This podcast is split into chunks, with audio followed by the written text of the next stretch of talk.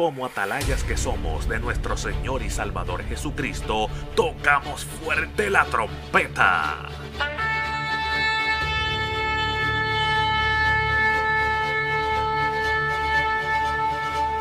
Con mensajes de alerta, somos Aplastado Podcast.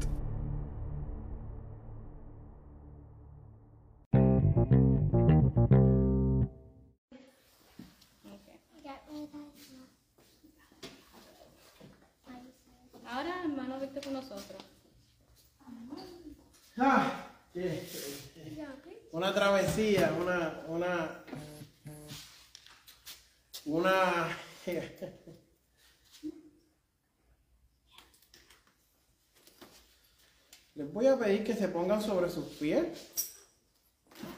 si son tan amables, si tiene su teléfono, su Biblia, donde quiera que tenga las escrituras. Y le voy a pedir que vaya conmigo a Romanos capítulo 12.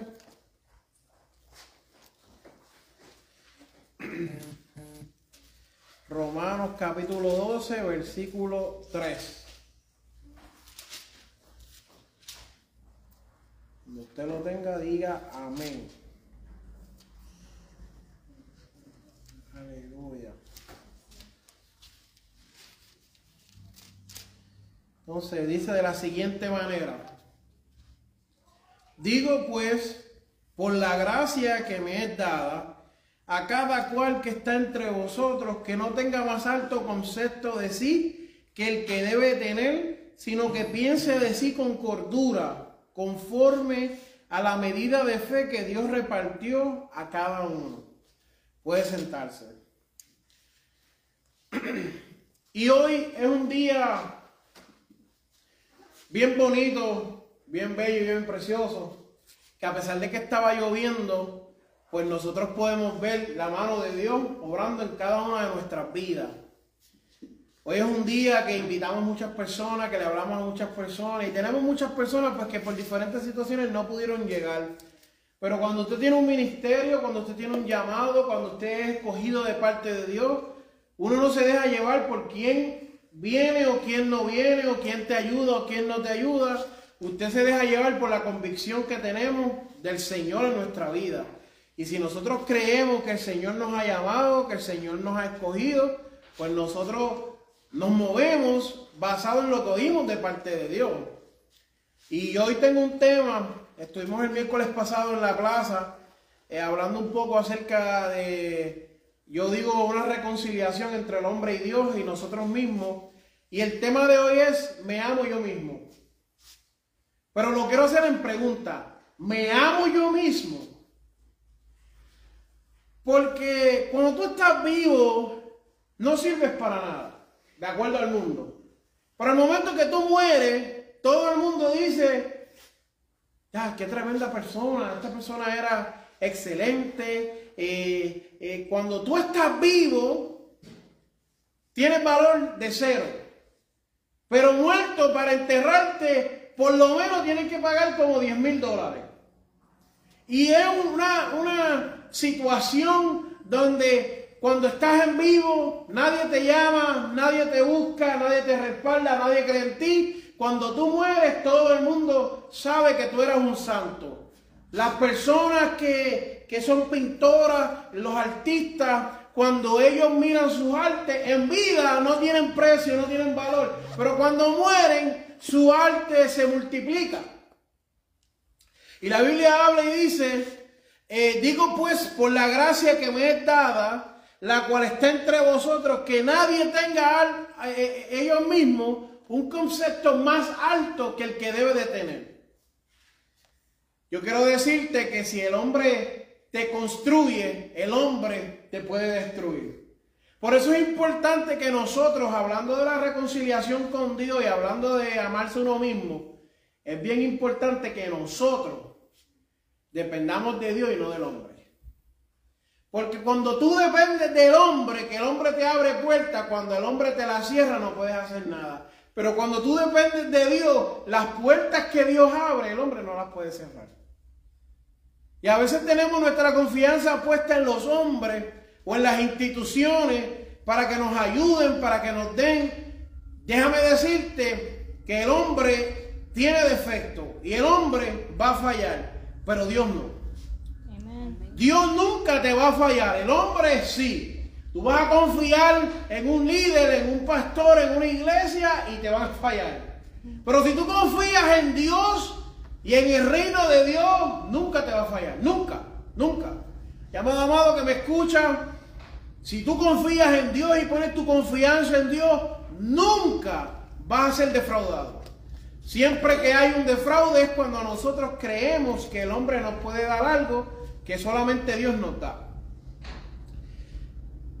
Tú tienes que aprenderte a amar a ti mismo, que es una de las cosas más difíciles. Y este es un tema un poco peculiar, es un tema un poco eh, retante, porque la iglesia a través de los muchos años nos ha enseñado que no nos podemos amar porque somos narcisistas, porque eso es orgullo, y que si esto, que si lo otro. Yo quiero decirte que tú no puedes dar lo que tú no tienes. Y si tú no te amas, tú no puedes amar a nadie. Entonces, si tú tienes un frasco vacío, tú no le puedes dar agua a nadie porque tu frasco está vacío. Entonces yo no te estoy diciendo que seas un arrogante o una persona eh, así que te crees mejor que las demás personas. Aquí dice que pienses de ti con cordura. ¿Qué es la cordura? ¿Qué es la cordura? La cordura en este caso se está hablando y está diciendo, hazlo con un juicio sano, haz las cosas bien, piensa de ti como tú eres. De la misma manera te digo, tienes que amar el proceso. Tú te estás viendo en una situación que no es la que tú esperas. ¿Cuánto estamos en una situación que es la que no esperamos? Y aunque tú estás en esta situación, ama el proceso. Porque el proceso es lo que determina quién tú eres. Hay personas que dicen, no ames el destino, ama la jornada. Don't love the destiny, love the journey. Tienes que aprender a amar los procesos que estás pasando. Ah, que no me gustan, pues claro que no me gustan, pero lo amo. Que son difíciles, claro que son difíciles, pero lo amo. Lo entiendo. Porque tú no puedes dar lo que no tienes. Yo quiero hablarte un poco acerca de cuando hablamos del amor propio, hablamos de la disciplina.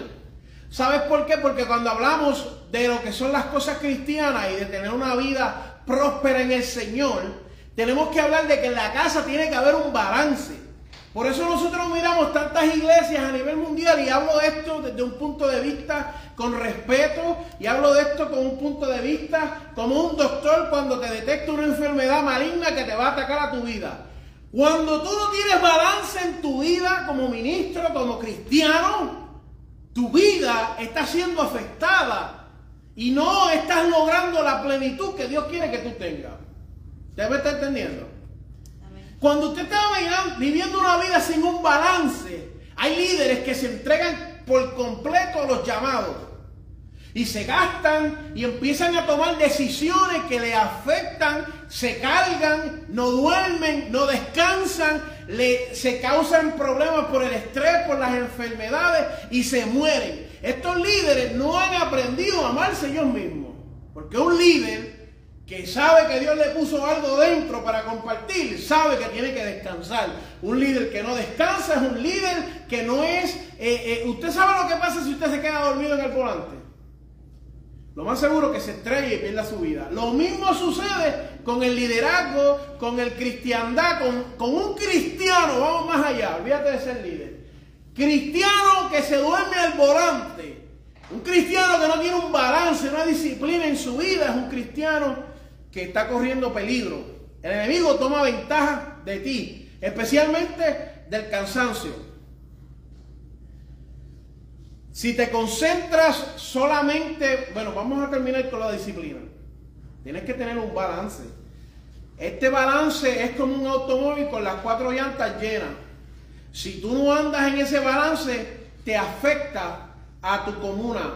Entonces, si tú quieres ir de aquí a, de, destino A a destino B y tus llantas están vacías, eh, no logras en lo que tú quieres hacer o es un, o es un, eh, eh, un bumpy ride, es un, es un camino difícil que, que te causa angustia, que te causa diferentes sentimientos. Por eso es necesario tener un balance, una disciplina. Decir la disciplina es un hábito que está a base con serios compromisos. Pues tú tienes que entender que tienes que dormir. Yo sé que esto es difícil recibirlo porque a veces cuando vamos a la iglesia esto no es lo que se nos predica.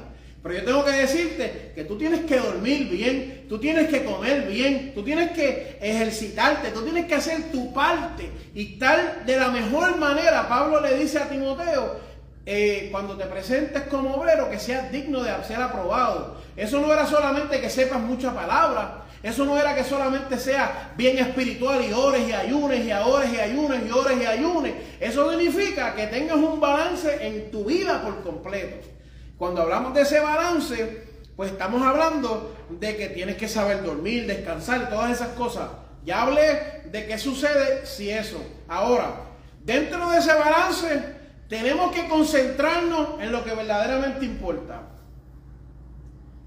Si tú te concentras en las cosas que causan dolor, siempre vas a vivir en el dolor. Yo no sé quién de ustedes se ha puesto en su mente mientras está en, el camino, ¿verdad? En la carretera, a mirar los carros. Y usted dice, mira, hay un carro blanco, dos carros blancos, tres carros blancos, cuatro carros blancos. Y mientras más tú te concentras en el carro blanco, más carros blancos tú vas apareciendo en tu camino. Así mismo es con las cosas negativas. Si tú solamente miras que Dios no me dio la mano, que el vecino me dejó, que me tiró el otro, Nunca vas a alcanzar la plenitud de Dios. A mí me pasa mucho esta veces, que a veces me concentro, Dios me da una bendición y la cuestiono. Dios me da 100 dólares digo, pero Señor, es que yo necesitaba 110. Y Dios me da agua, es que me hacía falta agua y refresco. Y a veces nosotros tenemos que cambiar eso en nuestra vida para ser un cristiano que se ama a sí mismo. Porque un cristiano que no recibe las cosas buenas y las malas, y solamente se concentra en las malas, no se ama. Está viviendo en una, eterna condena, un castigo. Aleluya. Un cristiano que se ama a sí mismo sabe cuándo decir que sí y sabe cuándo decir que no. Un problema grande que tenemos nosotros los puertorriqueños es que no sabemos decir que no. Entonces decimos, sí te voy a llevar. Sí te voy a llevar al aeropuerto en Orlando y después todo por el camino, Dios mío, ¿por qué yo le di a esta persona? Yo no quería ni ir para allá. Entonces, si no aprendemos a decir sí puedo o no puedo, andamos bajo una condena porque la Biblia dice que tú sí seas sí y tú no seas no. A veces la gente está contando contigo y tú dices que sí. Y la persona hace un plan alrededor tuyo y tú dices después no. Y la persona tuvo que recambiar todo y dices, mío, ¿qué pasó aquí? Nuestro sí debe ser sí, nuestro no debe ser no. Sin amor propio, nosotros no podemos amar a otro. La Biblia dice, amarás a tu Dios sobre todas las cosas y el segundo mandamiento más importante es que amarás a tu prójimo como a ti mismo. Pero si dentro de ti no hay amor para ti, tú no puedes amar a más nadie. No le puedes dar nada a nadie que tú no tienes. Sarita siempre me dice, Sarita es mi esposa, y Sara siempre me está diciendo es que tú eres you're a giver, tú eres una persona que siempre estás dando. Y yo digo, a mí me gustaría ser esa contestación de esa oración, esa petición, yo ser la contestación. Que cuando la persona ore, yo sea el que aparezca, soy yo, Dios me envió. Y a veces eso es lo que nosotros tenemos en nuestra mente. Y nosotros queremos ayudar a todo el mundo y queremos eh, facilitarle todo a todo el mundo y darle de todo a todo el mundo, pero tenemos que aprender también que nosotros tenemos un límite. Cuando podemos, podemos y cuando no podemos, no podemos. Tenemos que aprender que nuestro amor no viene de otras personas. Y a veces las personas dicen, yo me amo mientras tenga una pareja mientras esté con esta persona. Hay personas que van al punto más allá que me han dicho, yo si no tengo dos mujeres, no estoy tranquilo. O mujeres que han dicho, si yo no tengo dos hombres, no estoy Pues mira, el amor propio no viene de amor de externo. Tú tienes que saber amarte aún cuando las personas alrededor tuyo tal vez no te amen. Eso es lo que Dios deposita en nosotros. Tú tienes que aprender a amarte aún cuando nosotros no tenemos cosas materiales. Hay gente que dice eh, que será enseñado cuando yo tenga una super casa, cuando yo tenga una super guagua, cuando yo tenga un, super eh, una empresa. No. Tú te puedes amar aunque tú seas una persona que limpie zapatos. Y créeme que aunque tú limpies zapatos, Dios te puede bendecir limpiando zapatos. Tú no tienes que ser eh, Mark Zuckerberg o Elon Musk o ninguna de estas personas multimillonarias para que Dios te bendiga. Dios te puede bendecir aun cuando tú trabajes de tu casa con una pequeña empresa. Dios puede utilizar eso para darte la bendición de tu vida. La bendición de Dios no viene de ahí. La Biblia dice que la... Eh, eh, que la vida del hombre no consiste en los bienes materiales y a veces en esta sociedad materialista pues nos hemos confundido y creemos que, ah, porque tengo... No, el amor propio sale de adentro de ti, no sale de las cosas eh, eh, que vienen. A veces hay personas que me han dicho y me hablan del amor propio y, me dicen, cuando yo tenga una iglesia grande, cuando yo tenga, cuando tengas nada, porque si tú en una iglesia pequeña no los amas, no los respetas, no tienes el mismo ímpetu, no crees la misma visión, no tienes la misma fe, cuando tengas una iglesia grande no vas a lograr nada. Ah, que cuando yo tenga mucho dinero, con poco dinero no lo haces, tampoco lo vas a hacer con mucho. No, que cuando yo tenga un carro, cuando yo tenga un avión, cuando, cuando tengas qué. Cuando tú quieres hacer algo, tú lo haces y ya. No pones eh, eh, eh, nada por excusa. las cosas materiales no las usas de excusa. Cuando tú vienes a adorar a Dios, tú lo que necesitas es tener el corazón listo y ya. Cuando tú quieres buscar la presencia de Dios, tú no necesitas mucho revolú y mucha cuestión. Tú lo que tienes que tener un corazón dispuesto para adorar a Dios. Yes, Lord humillado. Exacto. Y dice que no te rechazará. Cuando tú vienes, cuando tú vienes con ese corazón, esa es la mejor vestimenta que no puedes comprar en Clubman. Ni ni en Ferragami, ni en América, la Plaza de las Américas, ni nada de eso. Cuando tú vienes con la vestidura de que tú dices, Señor, yo no estoy muy seguro de lo que va a suceder, pero tú vas a hablarme a mi vida y tú vas a provocar algo. Mira, a veces yo le digo a Dios, no esperes que sea miércoles, domingo, martes para hablarme. Si tú tienes que interrumpirme un lunes, cuando yo salgo a echar gasolina, interrúmpeme y háblame y, tócame y hazme llorar. Eh, eh, empújame, muéveme, sacúdeme, no importa lo que tú hagas, pero déjame saber que estás ahí. Hay personas que se refugian en los vicios y en muchos hábitos negativos. Hay personas que usan esto como muleta para ellos mostrarse amor. Pero eso no es amor. El amor no está en las drogas, el amor no está en las mujeres, el amor no está en los hombres, el amor no está en los bienes materiales, el amor está en ti. Y yo quiero decirte aún más, cuando tú estudias la palabra en Primera de Pedro capítulo 2 versículo 9, ¿Qué te dice? Dice, mas vosotros sois linaje escogido. Cuando tú te amas tú mismo, la palabra de Dios eh, emana fuera de ti y tú la recibes a tu vida. Por eso que aunque la gente diga, eh, eh, tú eres esto o tú eres lo otro, cuando tú te lees el corazón, lo que dice la palabra, dice, yo soy linaje escogido. Cuando tú estudias a profundidad, es que quiere decir que tu familia, desde los primeros, fuiste escogido para un propósito. Dice que eres real sacerdocio. Cuando nosotros aplicamos la palabra de Dios a nuestra vida, nuestros pensamientos cambian. Por eso es que eh, eh, Dios cuando le habla a Jeremías le dice, porque yo sé los pensamientos que tengo para ti, que son de bien y no de mal, porque Dios sabía. Y cuando nosotros estudiamos estas cosas en nuestra vida, a veces nosotros, eh, primero que nada, se me olvidó una parte, tenemos que saber que somos imperfectos. Y tú te tienes que amar aunque no te salgan pelos en la cara.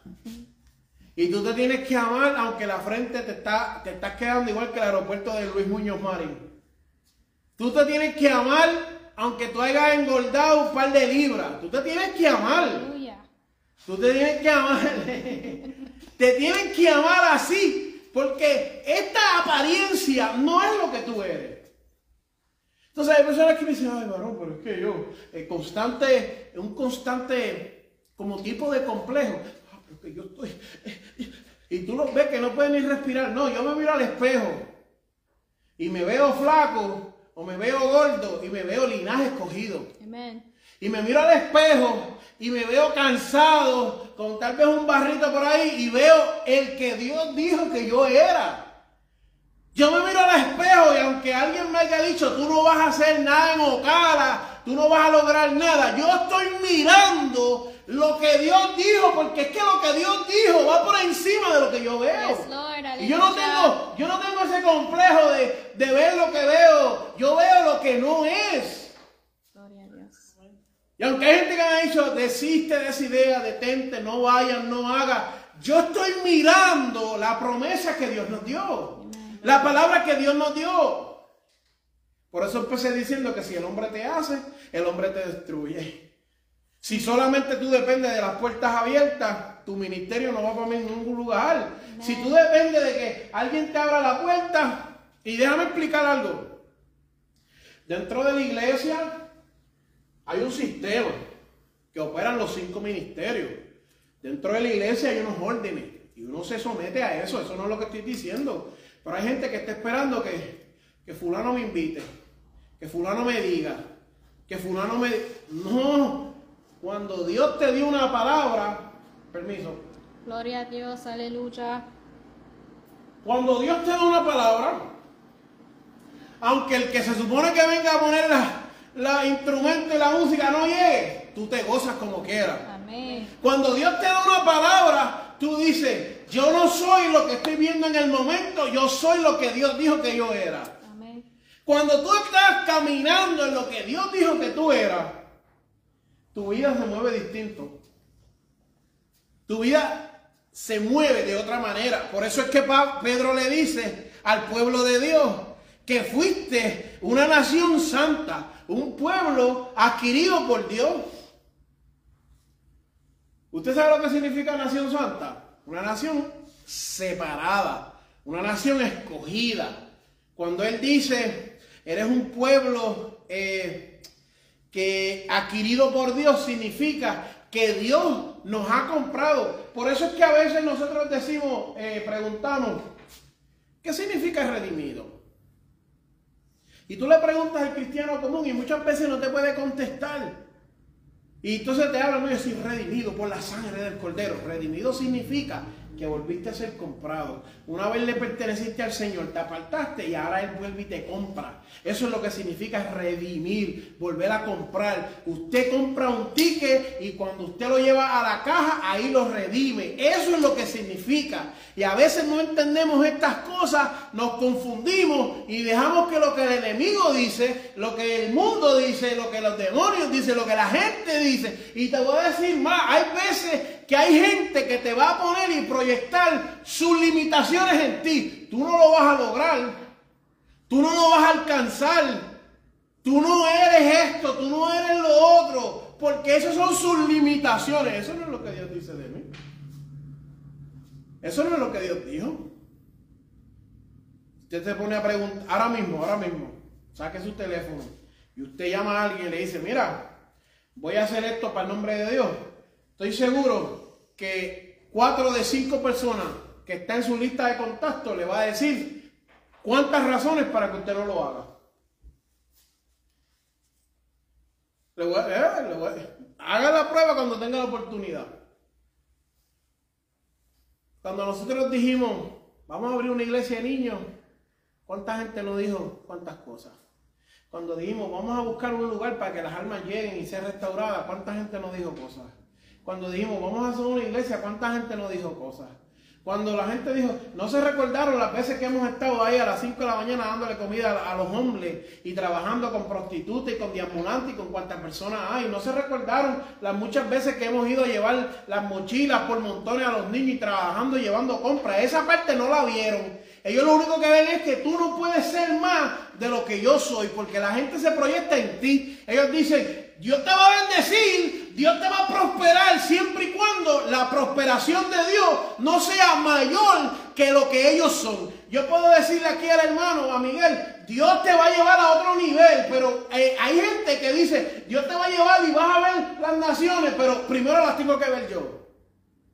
Y vas a salir y vas a predicar, pero primero tengo que predicar yo. No, ojalá y Dios te lleve y vea mil cosas más de las que yo nunca voy a ver. Porque tú sabes que yo sé para lo que Dios me llamó y entiendo para lo que tal vez Dios te está llamando. Y hay gente que se frustra, hay gente que se limita y dice, no, pero es que yo tengo que ser el punto de concentración y el punto del protagonismo. Esto no es una novela del Canal 2, esto se llama el Evangelio de Cristo y aquí el que manda y el protagonista es Cristo. Yes, Lord. Nosotros empezamos aquí, sabe Dios quién esté aquí mañana llevando esta hora, porque el Señor es así. Que Dios haga como a él mejor le parezca. Personas peleando por cosas este, triviales y pensamientos tontos. Eso no, uno no se preocupa por esas cosas, mi amado hermano. Es muy, te voy a decir, ¿no? Yo he llegado a aprender ahora que si la gente no me da palabras de eh, discouragement, de, ¿cómo se dice eso en español? de que no son consuelo, lo contrario. Palabras de desánimo, si no me las dan, yo entiendo que por ahí no es.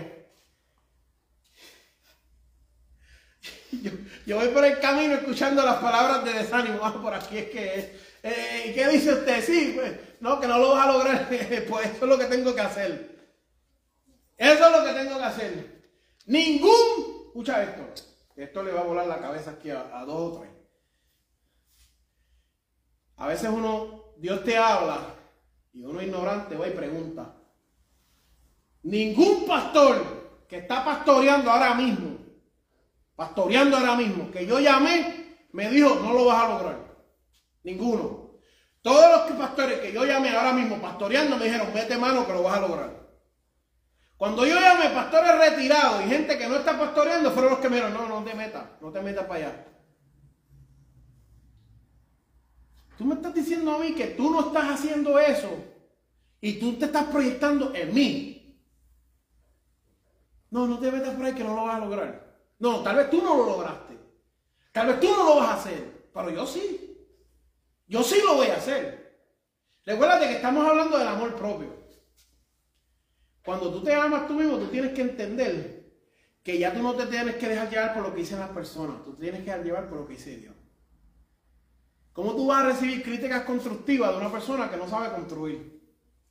Ese es el problema que tenemos en esta sociedad. Todo el mundo tiene una opinión. Todo el mundo quiere hablar. Todo el mundo. Mañana di, yo soy un hombre con 33 años, 34 años, 35 años y tengo el pelo negro, con los ojos negros y van a salir 40 personas a decirte lo contrario. No, tu pelo es eh, gris, con ausencia de color. Tus ojos son negros porque reflejo de la retina, de, la, de la córnea del ojo. y tú dices, ¿qué es esto? Tú eres hombre, pero al nacer fuiste escogido y eres no binario. Y, y tú dices, y todas estas cosas. Tú tienes que aprender a escuchar la voz de Dios. Parte crucial de amarte tú mismo es conocer la voz de Dios. Y yo puedo estar hablando hoy aquí diciéndote algo, pero si eso no va por la palabra, pues no es la voz de Dios. Yo te estoy diciendo, estamos hablando del amor propio, los tres perdones, ¿verdad? Estuvimos hablando la semana pasada de que a veces, para los que no estuvieron, que a veces ponemos otras personas, si nosotros decimos, dame tres personas importantes, tú vas a decir tres personas. Lo más seguro que te olvides de decir que tú eres importante. Por eso es que a veces tú los ves y, todo el mundo comió, sí, todo el mundo comió, y te comió. No me comido. Tú eres importante. Porque si tú te desmayas no sirves para nada. Yo fui a una iglesia a hablarle a un pastor, a predicarle el día del pastor. Tú no fuiste. Fue, los, los fueron conmigo, la nena. Y cuando llegué allí, el pastor le había dado una cosa, un desgaste físico, yo no lo sabía. Y yo le estoy hablando al pastor y está toda la iglesia en un parque y le dije, Dios te manda y te dice que tienes que descansar. Y esta mujer queda como así porque eso nunca se predica en la iglesia. Y le dije, tú tienes que descansar, porque si no descansas te va a pasar algo. Entonces la Grey queda a la disposición de cualquiera haga lo que le dé la gana. Y recientemente le había pasado un desgaste físico. Todo el mundo se quedó así con la boca abierta. Le dije, es parte crucial de que el hombre de Dios saque tiempo para descansar. Necesitas un balance en tu vida espiritual. Poderoso. No es cuestión de que si no hay gente, si no hay gente, no se puede hacer. El día que nosotros no podamos hacer un servicio aquí, nos vamos a jugar bowling. O nos vamos y vemos una película, o nos vamos, eh, nos vamos a la plaza y nos comemos un mantecado y nos congregamos y cantamos allí. El día que tengamos que hacer las cosas diferentes, las hacemos diferentes para glorificar el nombre de Dios. Poderoso Dios. La gente está tan enamorada de los conceptos y de los programas y de los locales y de los sitios. Cuando eso se acaba, ¿quién tú eres? Volvemos a la semana pasada. Cuando no hay local, ¿quién tú eres? Cuando no hay gente que te llena la banca, ¿quién tú eres? Cuando no hay gente que te dice, tú eres la gran predicadora, la gran profeta, la gran apóstol, la gran evangelista, la gran maestra, la gran pastora, ¿quién tú eres? ¿Todavía eres mismo que Dios dijo o eres diferente ahora? Con esto cierro. Tenemos que saber qué es lo que Dios dice de nosotros. La Biblia dice, porque vosotros en otro tiempo no eras pueblo, pero que ahora sois pueblo de Dios. Wow. En otro tiempo tú no eras pueblo, pero ahora lo eres. Ahora lo eres. Ahora lo eres. ¿Qué más necesitamos? Amor propio. Mírate en el espejo y yo soy pueblo de Dios. Soy linaje escogido. Real sacerdocio. Nación santa. Pueblo adquirido por Dios. Y yo te apuesto lo que tú quieras, mi amado hermano. Que tu vida empiece a cambiar de otra manera. Tú te empiezas a ver de otra manera. Hay una gran, si se puede poner de pie, con esto terminamos. Hay una gran creencia entre los padres Poderoso Dios. que dicen que si tú le dices a tu niño que es tonto, que es bobo, que no sirve, crean ciertas cosas en su corazón. Y llega al punto de que no, que es tonto, se vuelve bobo y no sirve. Eso se llama programación. Si tú mismo estás todo el tiempo diciendo yo soy un idiota, yo no sirvo, no, no valgo nada, la programación te lleva a tú ser un idiota, no valer nada, no servir para nada. Pero si tú constantemente estás diciendo, sin importar lo que estás mirando, yo soy un pueblo escogido de Dios. Yo soy nación santa. Amen. Si tú constantemente estás diciendo, mira, yo no sé lo que va a pasar mañana, Yes, Lord. pero yo soy un hombre de Dios. Yo soy una mujer de Dios. Yo soy un niño de Dios, un joven, un jovencito de Dios. Tu vida proyecta otra cosa. No te creas que la gente como David, los grandes líderes de la Biblia, los Josué, los Moisés, los Gedeones, no se encontraron con situaciones difíciles en su camino. Pero constantemente ellos se miraban y sabían que eran gente de Dios. Y reconocían quién era Dios. Porque aquí hay una palabra que dice que sea Dios veraz y todo hombre mentiroso. Y si Dios da una palabra sobre tu vida y no se cumple, ¿de quién es la culpa? No es de Dios.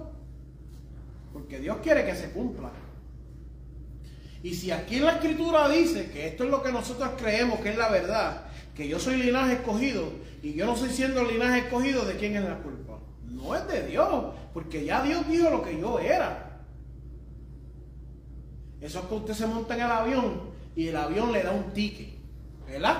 Y el ticket le dice, le toca el asiento A 17. Y usted va y se sienta en el asiento A 20. Cuando la zapata venga y mire, ¿en qué asiento usted está? No es que ese no es su asiento, su asiento es la 17. Cuando Cristo venga y mire, dice, usted no es eso, usted es linaje escogido.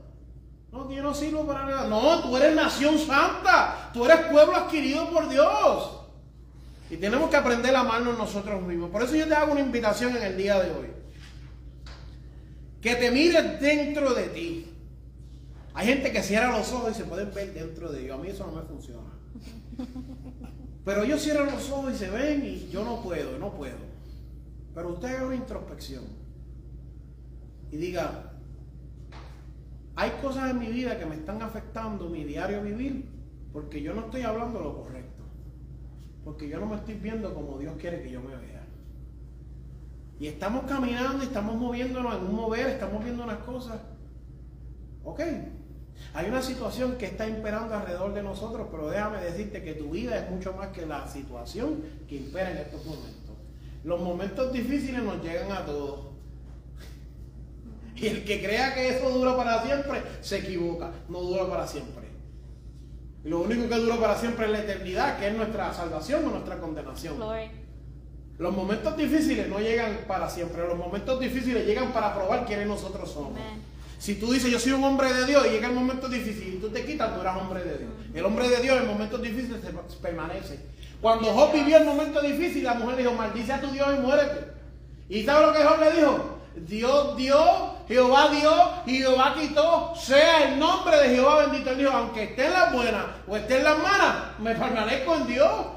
Llegó el momento difícil donde Job patinó y dijo, eh, aunque, aunque Dios me mate, yo sé que mi redentor vive. Praise. Redentor, redimido, redentor significa el que me va a comprar vive. O sea, los momentos difíciles nos llegan a todos, hasta los niños. Ellos van a tener situaciones mañana en la escuela. Van a tener un examen, van a tener que eh, comer, que escoger en el desayuno, en el lunch, en lo que sea. Míralo ahí, ya están preocupados, ya están atribulados. Pero tú tienes que saber que los momentos difíciles no son más grandes que Dios. Glory. Yes, Lord. Los momentos difíciles, mira, te voy a decir, yo quiero terminar. Pero Dios, cuando Dios te va a llevar a otro nivel, Dios no utiliza oportunidades. Dios utiliza oposiciones. Tú no me estás entendiendo. Cuando Dios va a hacer algo en tu vida, Dios te presenta ante Jericó una muralla gigante frente de tu casa. No una ciudad que tú puedes entrar como Pedro por tu casa. Cuando Dios quiere glorificarse en tu vida y llevarte a otro nivel, Dios te presenta al carro de Faraón detrás y al mar de frente. Y ahí es que tú dices, o corro, o lloro, o grito, o le doy al agua y camino para adelante. Es que los hombres de Dios son forjados en las dificultades. Cuando David fue a llevar unos sándwiches a sus hermanos, unos sándwiches de pan sobao con mantequilla, no de mayonesa, de mantequilla, con queso cheddar. Cuando entra al campamento, escuchó al gigante gritando. Aut- Automáticamente, una tribulación venía para ese pueblo. ¿Sabe lo que hizo el hombre de Dios? Se activó. El hombre de Dios se activa ante las situaciones. Yo, yo había predicado un mensaje que dice que nosotros somos los que provocamos las tormentas. Porque cuando Jonás está en la barca, en la barca se está meneando y Jonás le dice a la gente, la tormenta está picando como pica por mí. Si tú me tiras al agua, la, la tormenta se calma. Ese es el hombre de Dios. El hombre de Dios sabe que es el que provoca la tempestad. Poderoso Tú Dios. no me está entendiendo. No, que hay tanta tempestad en mi vida. Tú eres un hombre de Dios y la estás provocando. Tú eres una mujer de Dios y el infierno está tirando todo lo que tiene para detenerte, para romperte, para lastimarte, para que tú no creas la promesa de Dios. ¿Cuántas cosas el enemigo no va a poner en tu camino para que tú no veas la promesa de Dios? Y se pone en el medio, se detiene, empieza a brincarte. No mire, no mire. La promesa de Dios no cambia, no se muta, no se transforma. Es ayer, es hoy y será por mañana. Amor propio, estamos hablando del amor propio. No nos confundamos. Lo voy a dejar aquí porque si no, no viene el domingo. Ay, santo. Eh, Vamos a hacer una oración. Voy a hacer una oración primero por ellos y después pues hacemos una oración global y terminamos. Amén. Este, ¿no hay unas peticiones ahí, mira? Ah, pues mejor todavía. Pues vamos a orar por aquellos que vean este mensaje. Se están gozando. Ah, pues amén. ¿Quién? Ah, aleluya. Eh, gracias Dios en esta hora. Eh, Señor, vinimos delante de ti. Gloria a Dios. Sin ti no podemos hacer nada, Dios mío. Gracias. Danos la fuerza. Danos lo que Santo necesitamos para Dios. glorificar tu nombre y triunfar en esta hora. Ayúdanos, ayúdanos. Y bendice a todos nuestros hermanos en las redes sociales, todo el que escuche este mensaje, ojalá hay un canal, lo coja y lo pongan y lo, lo transmitan el domingo, lo transmitan otro día y que la gente sea edificada, Dios mío. Te queremos llevar la gloria y la honra a ti. Olvídate de mi nombre, Señor, que tu nombre sea exaltado, Dios. Alcanza la vida con necesidad, Dios mío.